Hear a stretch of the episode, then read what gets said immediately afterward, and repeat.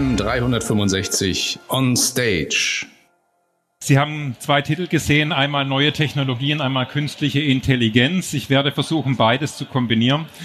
Äh, wenn äh, Titel von A nach B übertragen werden, ein paar Mal scheint sich der Inhalt zu ändern.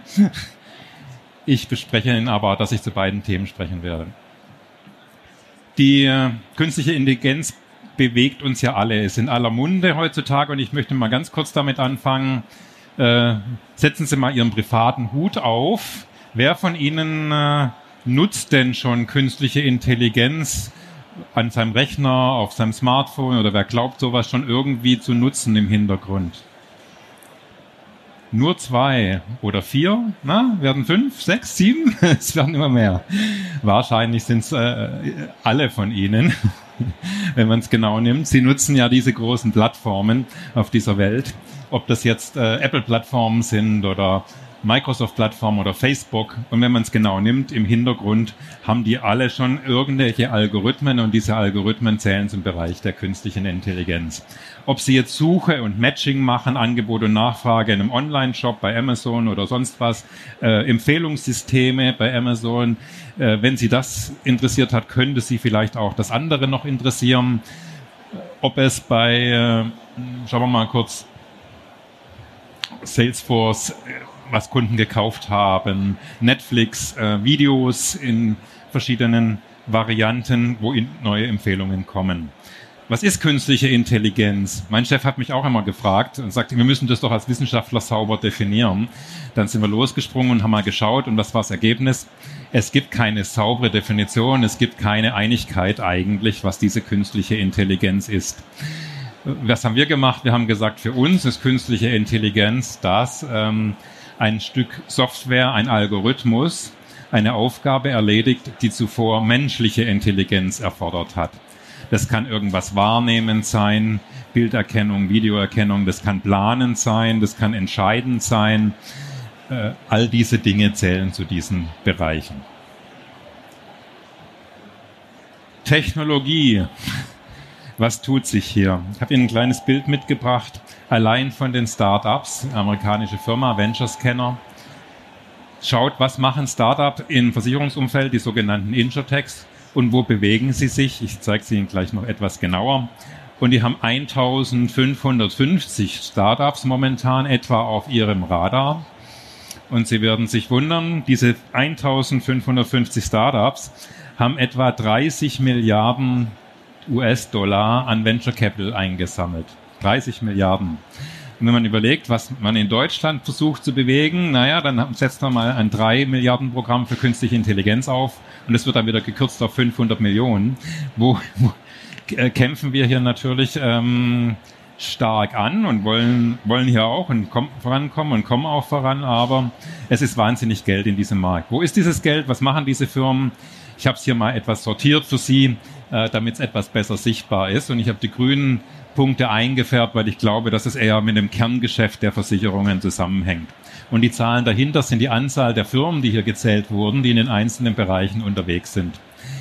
Also es versuchen beispielsweise 177 Startups die Kfz-Versicherung neu zu erfinden und äh, den Versicherungen, den Maklern, Anführungsstrichen, Konkurrenz zu machen in diesem Zusammenhang. Oder Gewerbeversicherung, Krankenversicherung, Leben, Haus, äh, Sachunfall, Bereich aktiv zu sein, Produktversicherungen anzubieten. Die grau markierten sind eher die Technologiebranche, äh, Technologiebereiche, also Firmen, die Daten für Versicherungen anbieten, Vergleiche durchführen. 415 Firmen befassen sich mit dem Thema Versicherungsvergleiche.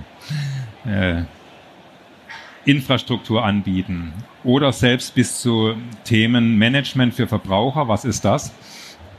dass der Verbraucher seine Versicherungen in seiner App hinterlegen kann und die App ihm sagt, wo er vielleicht besser oder günstiger versichert werden könnte.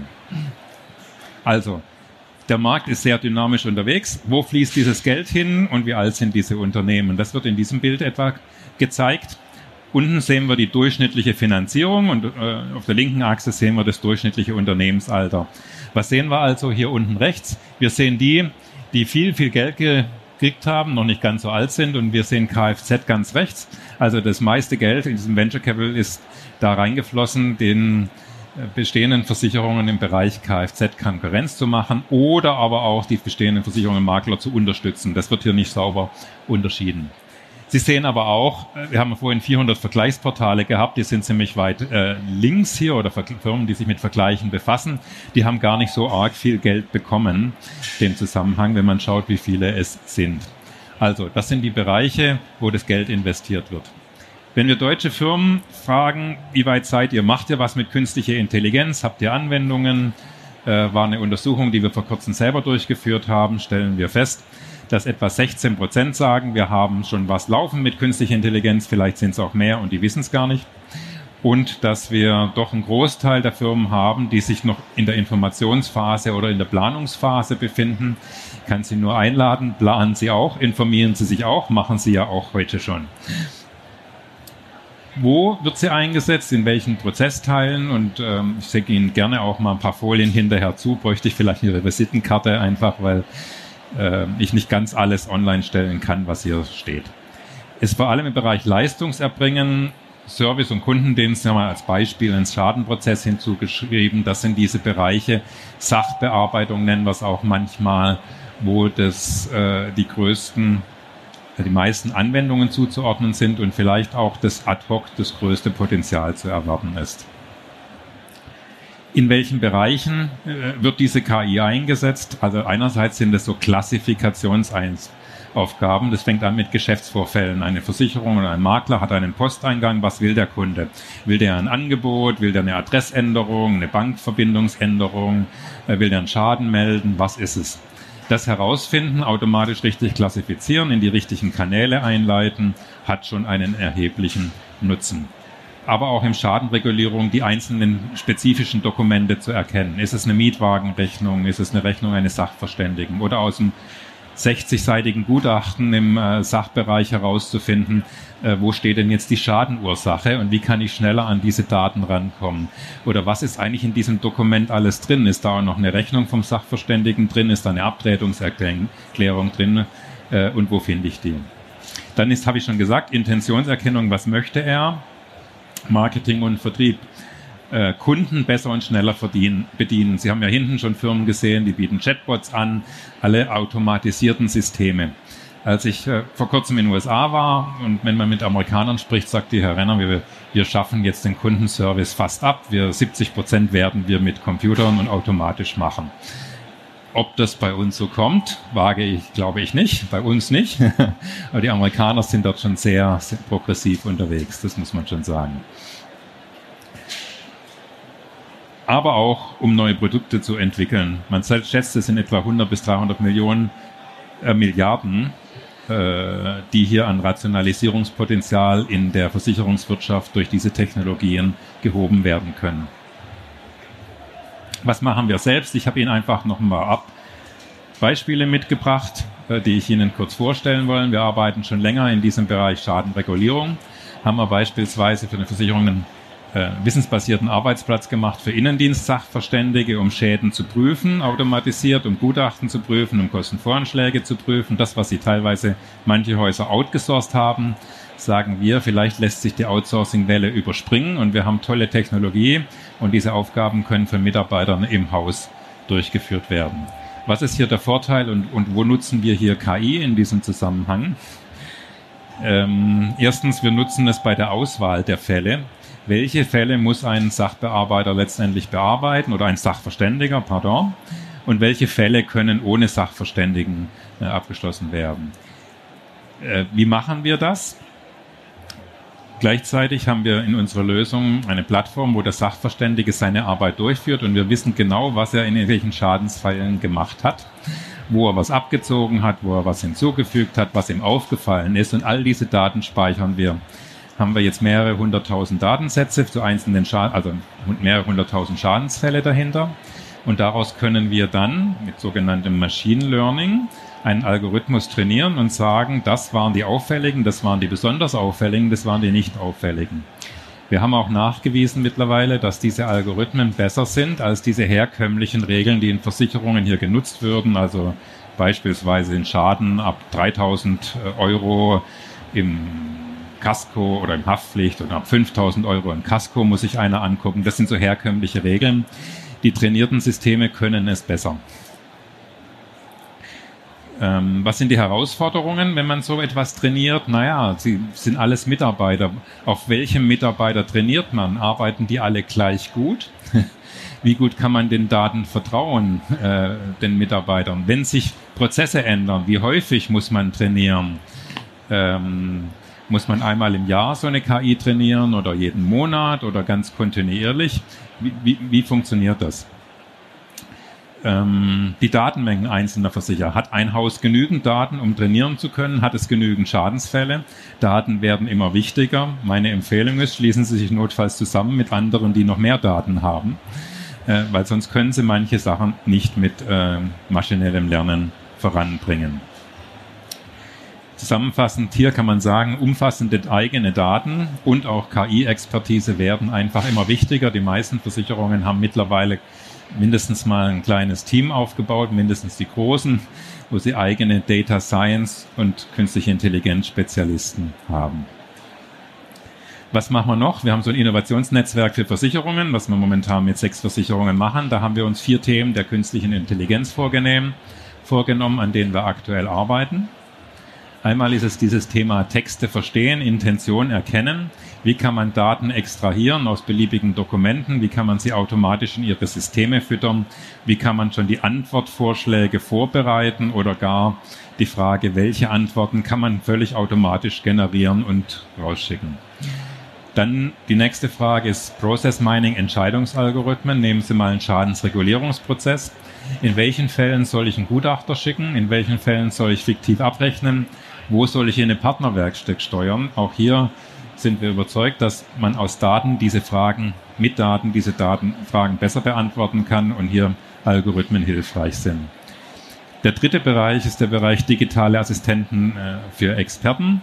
Das heißt, da zeige ich Ihnen nachher nochmal kurz, was wir hier machen. Und der vierte Bereich, den wir jetzt in Kürze starten werden, ist die Frage, wie weit kann künstliche Intelligenz auch bei der Betrugserkennung helfen und welche Daten brauchen wir zukünftig, um Fragen der Betrugserkennung besser beantworten zu können. Oder gelingt uns sogar einen anonymisierten Datenpool aufzubauen, der äh, versicherungsübergreifend genutzt werden kann, weil eine einzelne Versicherung, gerade eine kleinere, dazu wahrscheinlich zu wenig Trainingsdaten hat. Gehen wir mal kurz drauf die einzelnen Punkte ein. Was heißt das Textverstehen, Datenextraktion? Hier unten haben wir es kurz dargestellt. Sie haben einen beliebigen Text. Da schreibt einer, bei mir gab es einen Schaden. Ich habe am letzten Dienstag mein iPhone in die Waschmaschine getan. Also nur mal als Beispiel. Äh, was, was muss so ein System leisten? Es muss leisten, es muss das Schadendatum möglichst ableiten können. Und wenn der Brief vom 9.9. war und es war der letzte Dienstag, dann äh, haben wir halt das Datum des 5.9., was hier nicht ganz so gut sichtbar ist. Ähm, wie hoch ist der Schaden? Ja, 500 Euro. Wer war es überhaupt, der den Schaden hatte? Anspruchsteller. Was war es für ein Telefon? Ja, das neueste ist das iPhone 7 nicht mehr. Das müsste jetzt wahrscheinlich iPhone 10 haben sein. Das soll ja letztendlich darstellen. Und die Waschmaschine haben wir mit dem Wasserschaden hier assoziiert. Was wollen wir, wenn wir die Daten haben? Wollen wir unsere Prozesse automatisieren und automatisiert steuern können. Was macht unser digitaler Zuhörer? Wir haben den ELISA genannt, äh, Electronic Listening Assistant. Er hört zu in Gesprächen, jetzt mal in diesem Beispiel, zwischen dem Kundenservice und äh, dem Kunden. Und er soll herausfinden, was ist das Kundenanliegen, sodass man die entsprechenden Daten aus den Versicherungssystemen möglichst schon automatisch aufrufen kann, ohne dass der Mitarbeiter irgendetwas tun kann. Er hat bereitet die Gesprächsnotizen vor, dokumentiert das Gespräch, er erkennt im Hintergrund Potenziale für Vertragsoptimierung und Neugeschäft und berät den Mitarbeiter, während er mit dem Kunden redet, was vielleicht in diesem Fall passen könnte oder was er als Begründung für einen, äh, eine Tariferhöhung beispielsweise in diesem Fall äh, angeführt wird. Letztendlich auch diese Daten helfen uns mit maschinellem Lernen unsere Prozesse besser zu machen und unsere, unseren Service weiter zu verbessern. Was macht der Punkt äh, Process Mining Entscheidungsunterstützung? Ich glaube, das habe ich Ihnen ganz grob schon geschildert, was also verschiedene Beispiele sind. Äh, in der Produktion spricht man heutzutage oder bei Produkten vor allem von digitalen Twin. Warum machen wir nicht einen digitalen Zwilling unserer Prozesse, den wir nutzen können, um unsere Prozesse zu verbessern, zu simulieren und wo wir jederzeit direkt, direkt wissen, wo wir stehen und was wir äh, tun müssen. Wenn eine Versicherung da ist, beim Thema KI für Betrugserkennung kann man noch mitmachen. Wollte ich kurz als Message loswerden. Meine Zeit geht langsam auch zu Ende, wie ich hier schon sehe. Wir machen ein neues Innovationsnetzwerk, eine neue Phase, startet nächstes Jahr. Auch für Versicherungen kann man mitmachen, verschiedene Themen mit uns weiter vorantreiben. Komme ich schon zum Fazit. Neue Technologien, kurzes Thema, Prozesse, Prozesse deren Automatisierung und auch immer mehr Partnerschaften, Plattformen, Ökosysteme, an die man sich anflanschen können muss, gewinnen zunehmend an Bedeutung. Man muss es leider, muss leider der Wahrheit in den Auge schauen und feststellen, die KI wird menschliche Arbeit äh, erleichtern, mit Sicherheit, aber sie wird sie auch ersetzen. Und vielleicht ist es auch notwendig, wenn man schaut, wie viele Fachkräfte Mangel herrschen wird in der Zukunft. Man erwartet, dass bis 2030 etwa zwei bis vier Millionen Fachkräfte in Deutschland äh, fehlen werden. Äh, ohne Daten keine KI und ohne äh, Digitalisierung keine Daten. Das wollte ich nur mal ganz kurz herausstellen. Sie brauchen Daten, wenn Sie es besser machen wollen, aber auch Ideen und Mitarbeiter, die sich auskennen. Und Sie brauchen Digitalisierung, damit Sie Daten kriegen. Aber die Technik ist nicht das Problem. Technik und Algorithmen sind heute da. Ähm, Herausforderungen ist eher die Daten, deren Aufbereitung und Idee, die ich umsetzen möchte. Ja, bei diesen Umsetzungen wünsche ich Ihnen viel Erfolg und bedanke mich für Ihre Aufmerksamkeit.